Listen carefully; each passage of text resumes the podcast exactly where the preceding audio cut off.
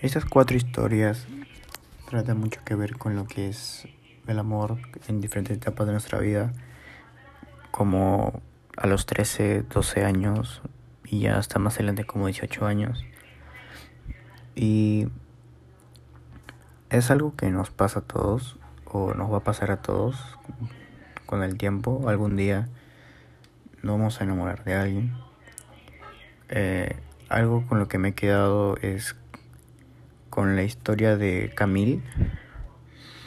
Porque si a ti te gusta una persona y sabes que a lo mejor no puede estar contigo por diferentes razones, como en la historia lo dice que Camille quería ser monja y el chico quería estar con ella, pero ella no, porque iba a ser monja, iba a estudiar eh, en otro país para poder volverse una monja.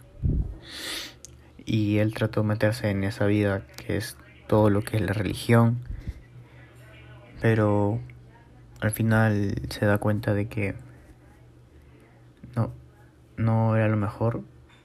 O sea, terminó lanzándose a la chica, pero la chica le dijo que no, que no la merecía, porque ella iba a hacer su vida al otro lado y todo eso. Después, eh, hay veces que, las, que si tú te dedicas a alguien,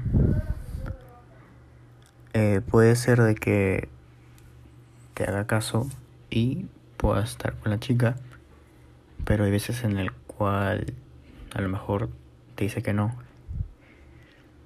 Y pues otra cosa también puede ser de que hay personas que les gusta otras personas que son mayores que ellos por muchos años, como la historia de Alicia, de un profesor que le gusta a una de sus alumnas pero al final como que ambos se gustaban, pero Alicia quería ser otra cosa, que su sueño era ser bailarina. Y obviamente el chico como la quería, pues la, la alentó y terminó yéndose a Europa. También eh, con la historia de Thais, que es un poco graciosa y triste a la vez porque el chico quería estar con la chica y él y, le, y quería bailar con ella, pero justo cuando el chico se iba a, dedicarse a ella a darle un beso, Tai le dice que se espere, que vaya por una Coca-Cola y al final termina bailando con otro chico. Es algo que nos deja como que hay mucho cosa por pensar y al final nos puede servir a lo mejor en el futuro.